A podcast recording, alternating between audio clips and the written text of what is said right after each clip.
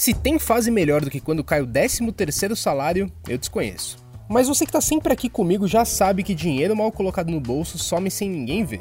Então nesse episódio te dou a letra do que você deve, do que você pode e do que você está proibido de fazer com essa grana. Eu sou Rafael Martins e esse é o podcast Educação Financeira do G1. Vamos direto ao ponto que a conversa dessa semana foi com a Aline Soper, que é planejadora financeira, e deu a letra completinha do que você precisa priorizar quando entra o dinheiro do 13º salário. Todo mundo tem em mente o que fazer quando uma grana mais entra, mas essa decisão errada pode prejudicar suas finanças para o ano todo ou até te fazer perder uma oportunidade de ouro para resolver suas dívidas. Mas eu vou passar a bola para quem entende. Vamos ver a entrevista. Aline, o 13º está chegando na conta dos trabalhadores. Qual que é a melhor forma de inserir ele direitinho no orçamento? As pessoas vão receber o 13 terceiro e é importante fazer um levantamento de, do que ela tem de despesa antes de receber o 13 terceiro. Porque muitas pessoas vão precisar do 13 terceiro para quitar uma conta que está atrasada, para diminuir uma parcela que não conseguiu pagar ainda. E se ela começa a gastar o 13 terceiro antes de receber, ela não vai ter flexibilidade de fazer isso. Então é sentar, pegar as contas de casa mesmo, colocar no papel e direcionar esse décimo terceiro. Principalmente porque muita gente recebe em duas parcelas. Então vai receber uma parte, depois vai receber outra. Entender o que vai ser melhor fazer com esse dinheiro nesse momento. E cuidado com as tentações. Tem festas de final de ano, presente de Natal. O comprometimento da renda do brasileiro hoje já está muito alta. É importante usar o 13 terceiro para diminuir essa pressão financeira nas contas e não para fazer novas dívidas e entrar um próximo ano mais endividado. Mas onde é melhor posicionar esse dinheiro? Num orçamento mensal ou anual? O melhor é que ele seja considerado um orçamento à parte não sirva para complementar o salário do mês. Se ele complementar o salário do mês, ele vai sumir no meio de tudo e a pessoa não vai conseguir saber o que fazer. Então, o ideal é separar realmente esse valor, sentar e entender o que, que eu tenho na minha vida financeira de necessidades urgentes, ou uma dívida, ou realmente melhorar alguma coisa em casa, fazer uma reforma, comprar um eletrodoméstico, mas decidir o que fazer com aquele orçamento, não misturar tudo. E quem tem dívida já no banco, tomar cuidado, porque pode ser que já seja retirado logo que esse 13 terceiro entre. Então já separa da conta e deixa numa conta reserva, numa poupança, em algum lugar que não vai ser mexido. Vou separar 30% para comprar um presente ou para comprar uma roupa, e aí eu separo esses 30%. Tomar as decisões por percentual antes do dinheiro cair na conta. Para quando ele entrar na conta, eu já sei o que fazer com ele, tanto na primeira parcela como na segunda parcela também.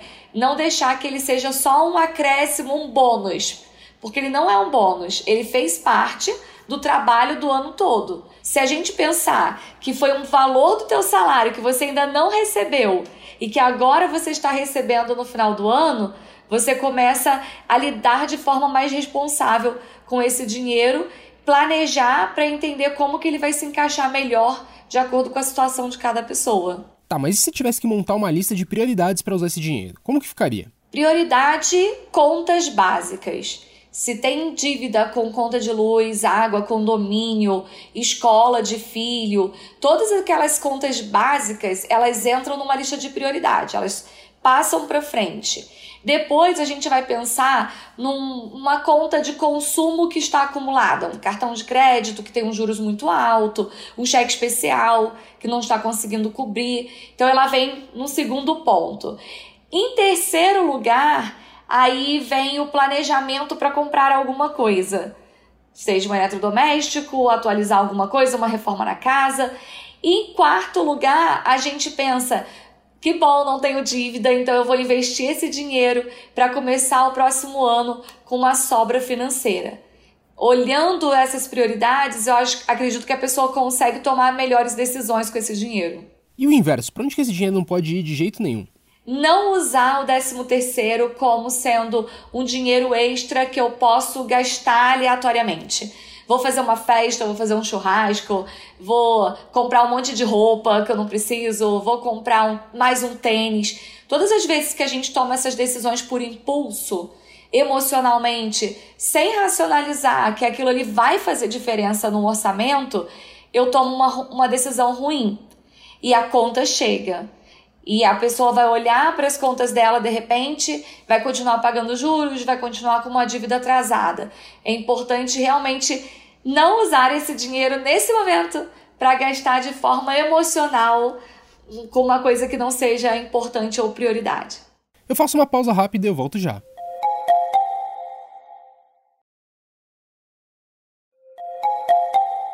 Aline, a gente estava falando aqui que tem gente esperando esse dinheiro extra para fazer também uma compra de desejo. Nesse caso, qual é o melhor jeito de você se programar? Precisa ter muito claro que ela não tem outros problemas financeiros acumulados.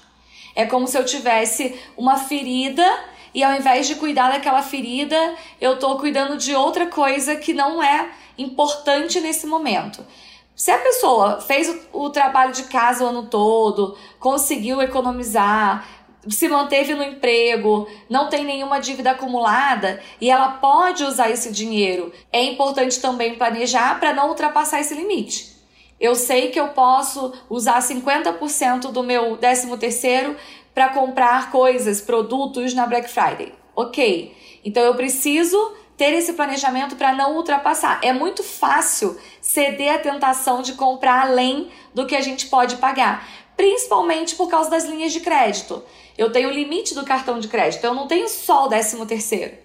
Eu te, posso usar o meu 13 terceiro, mas eu posso também parcelar essa compra em 12 parcelas.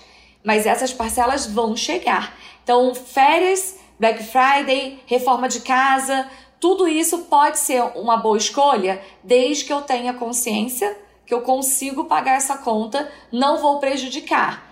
E importante, no início do ano as contas aumentam tem renovação de matrícula de filhos, é, IPTU, IPVA, todos aqueles gastos extras do início de ano que não são extras, já são previsíveis. E o 13 terceiro ele pode servir para fazer uma reserva para cobrir esses gastos extras de janeiro. Não gastar em novembro e dezembro como se janeiro não fosse chegar. Mas vale a pena você guardar esse momento de início de ano e tentar bater dívidas? Se você consegue negociar dívida, várias empresas estão fazendo ações de promoções para quitação de dívida. Isso é uma oportunidade muito boa, tem descontos de 90%. É importante o consumidor ficar atento a isso e aí é uma excelente opção.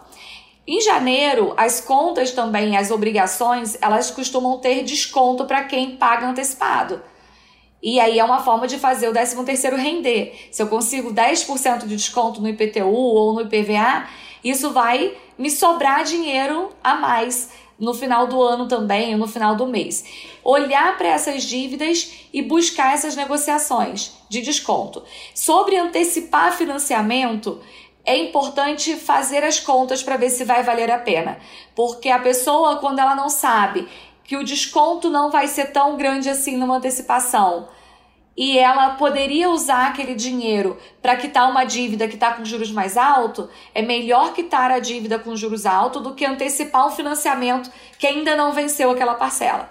Deixa aquela parcela para pagar na data e se preocupe em antecipar o que você vai ter desconto realmente.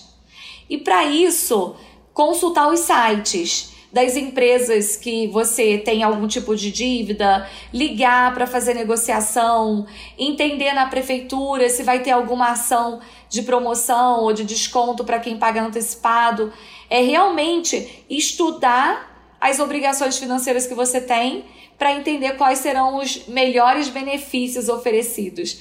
Como a gente escolhe qual é a, a televisão que está com mais desconto, a gente também pode escolher qual é a dívida ou qual é a obrigação que eu vou ter o maior benefício aqui para quitar. E aí eu direciono o meu dinheiro para esse lugar. Aline, para a gente terminar então, acho que a gente deu boas dicas para quem já tem uma boa noção de organização financeira. Mas se por um acaso o ouvinte caiu aqui nesse episódio meio de paraquedas, sem saber como se organizar, o que, que você recomenda para que ele comece bem e com esse dinheiro a mais caindo na conta para não cair em tentação? Sentar agora e anotar todas as despesas que ela tem tanto despesa de casa como despesas aleatórias, que são aquelas despesas que a gente não percebe. É, transporte, alguma coisa que ela compra na rua, o cafezinho de todo dia, aquela coisa que não aparece no cartão de crédito, mas sai da conta todos os dias. Então, listar tudo isso. Depois, ela vai listar também as despesas que ela tem com o cartão de crédito para frente. Quando nós paramos e vemos as, o valor das próximas faturas, nós começamos a ter a consciência de que eu tenho já dívidas para pagar para os próximos meses, que muitas vezes já vai comprometer o salário todo. Sentar, não precisa de uma planilha complicada, não precisa de um super app para fazer isso. Sentar e pegar um caderno e anotar tudo vai fazer com que a pessoa tenha mais clareza de como está a vida financeira dela. E se ela não consegue fazer isso sozinha, pedir ajuda de outras pessoas também. Chama a família, chama filho, pede ajuda de uma pessoa um pouco mais que tem mais controle financeiro. Existem várias formas de encontrar esse tipo de ajuda para ela conseguir colocar as finanças em ordem. Porque se tiver bagunçado, tomar decisões vai ser muito mais difícil. Tá certo então. Quer deixar um recado final? Pensar que o 13 terceiro não é um presente faz parte da tua vida, você trabalhou o ano todo para conquistar aquele 13 terceiro e agora fazer valer o teu direito do 13 terceiro usando de forma consciente, aproveitando e, se possível, dividindo parte para quitar uma obrigação, parte para aproveitar, fazer um passeio, comprar um presente e se puder guardar uma parte para investir também, vai ser maravilhoso, porque isso vai fazer com que a pessoa comece a criar o hábito de investir e ter dinheiro guardado, não estar devendo todos os meses. Quando ela começa a fazer isso, no próximo ano, a vida já vai ser melhor, porque ela começou a guardar um dinheirinho.